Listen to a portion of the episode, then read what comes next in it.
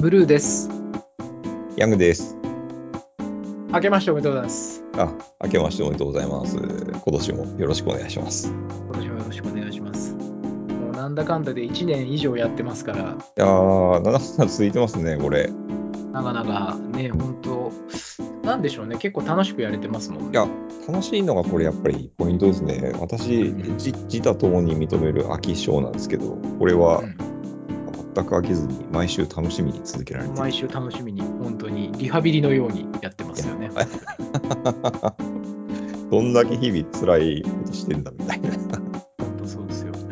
で、まあ、正月なんで、やっぱりちょっとお雑煮とかなんか、その辺の話をいいですしてみねよ。うかなと思って。いいですね。はいはい。これ、ヤング、北海道じゃないですか。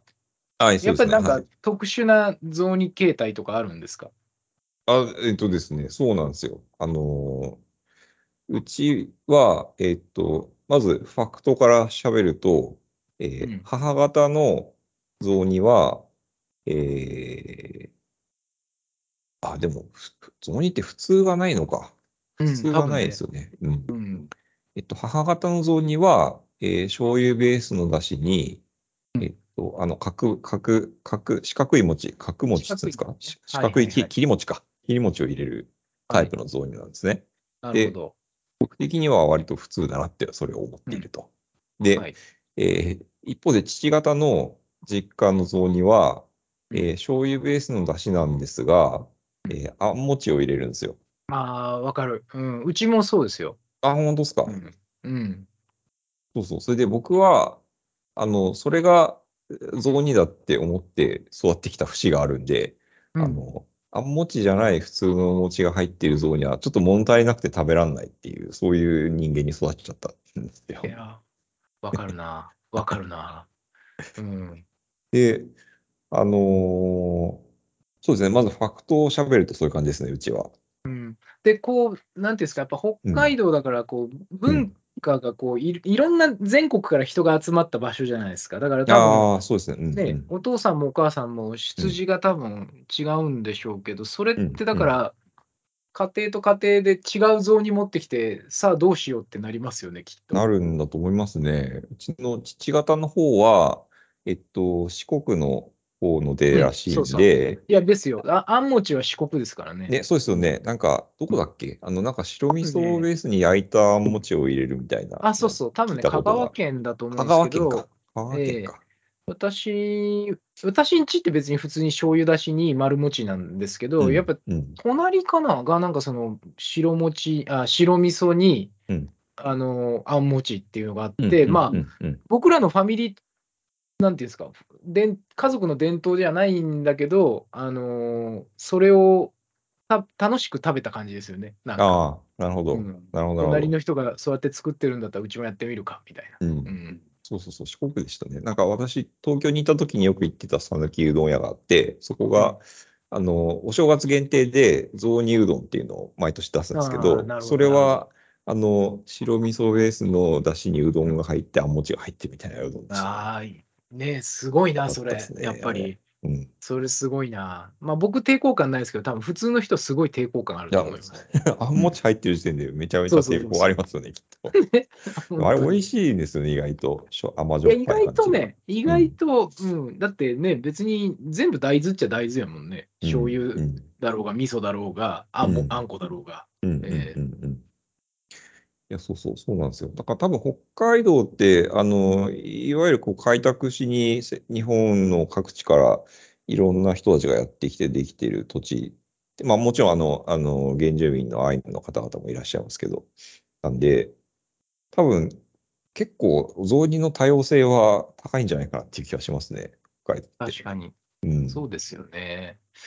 そっかそっか。それってでもやっぱりこう、例えば家庭同士ね、まあ強い弱いあると思うんで、うん。あの、どっちかが多分、淘汰されるケースは想像がつくんですよ。例えば、あーですおね。父様の方が、もうどうやったって我が家の雑煮はこれであるって言い切って、うん、今まで成長の過程で食べてなかったうん母方の雑煮をもう完全にこう、なんていうんですか、淘汰していく絵はいっはいてはいなんとなく思いつくし、その反対もありそうじゃないですか。うんうんあのうんお母さん側に揃えるもあると思うんですけど、うんうん。混ぜるってありえるんですかねどそのう、なんですかね。ちまあでも、ちちうん、例えばうちの父方は、あの100%香川を受け継いだら白味噌ベースになってたと思うんですよね。でそう、もそうなんですよ。だから、うんどっかで混ぜたんですよ。そうその他のそう人のやり方に。混ぜたんだと思いますね。から餅だけはあんこにしてくれみたいな。そうこは譲れないんだみたいな。 お父様的にはこれだけは譲らねえとそ。うその、出汁は譲ってもいいけど、餅はこのままだという。そでれがあもっ反たのか対ももしれないい。そうですよね。だから白味噌は譲れないけど、もう餅はいいようんみたいな人もいるあかるもしとれ思ないい。ますね。うん、あると思います。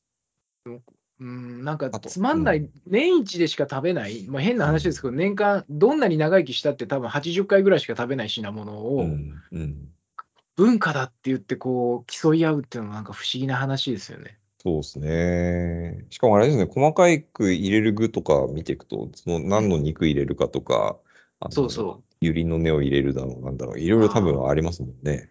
あるある。うんなんか、うちだとお魚が入ってたんですけど、ああ、そうなんですね。魚えがー入るんだだ。からやっぱり、ブリ、ブリを焼いて入れてたのかな、なんか、うんそれもなんか細かく決まってましたよ。ブリと柚子とみたいな、なんか、いろいろ入れるのあがあ、そうなんだ。美味しそう。うん。ええいやでも、いや、時々思うんですよ、やっぱりその、お雑煮とかもそうだし、桜を見るとかもそうなんですけど、まあ、年1回しかないじゃないですか。うんうんうんうん。で、でも、それが結構人生の中で、やっぱり年1回しかないからよく覚えてるし、うん思い出になるんだけど、よくよく考えてみると、物心ついてから人生の中で多分、下手すると5、60回しか見れないのかなと思ったりすると、うんなんかやっぱり大事なイベントになるんでしょうね。うん。これね、なんかふと思ったんですけど、あの、さっきのなんか北海道が、えっと、開拓民がどさっとやってきて、文化がこう邪魔ぜになるみたいな話は、まあわかる、わかりますと。うで、ん、他は起こってないのかってよく考えると、やっぱりうあの結婚ってイベント考えたときに、出身地が異なる人が結婚して、うん家庭を築いて、で、またその両方の出身地でもないところにまあ住み始めるみたいなこととかだってあるわけじゃないですか。ありえますね。そうすると、ううんん出身地と居住地のシャッフルってなんか常に起こってんじゃないかなっていう、まあ、仮説がそうするとうん、なんかこう、ゆくゆくは文化って平準化されていくのかなみたいな。なんかいそやの、ねし終着点ってあるんですかねみたいな。 いや、それね、考えたことあります。僕、うんゆくゆくは全員同じ名字になるんじゃないかって思ったことあります、 その、名名字って、その、帰化する人が作らない限り減ってくじゃないですか。うん。だから、なんかわかんないですけど、え AI かなんかにシミュレーションかけたら、そこのれシミュレーションし2000、たいですね。ね、2200人ぐらい、2200年ぐらいで多分佐藤と鈴木がもうは人口の半分ぐらいになってんじゃないかと思ったり、はいはいはいはいはい。雑煮シミュレーションとかしたいですね。これゾラーンニダシムミにュレーショこンもしてうみ結たい。婚してっ一体て、ううんん、でそのどっちの特徴を取るかなパワーバランスもパラメータ設定してシミュレーションしていったそうそうらなんか350年後に全部同じ像になりますみたいな。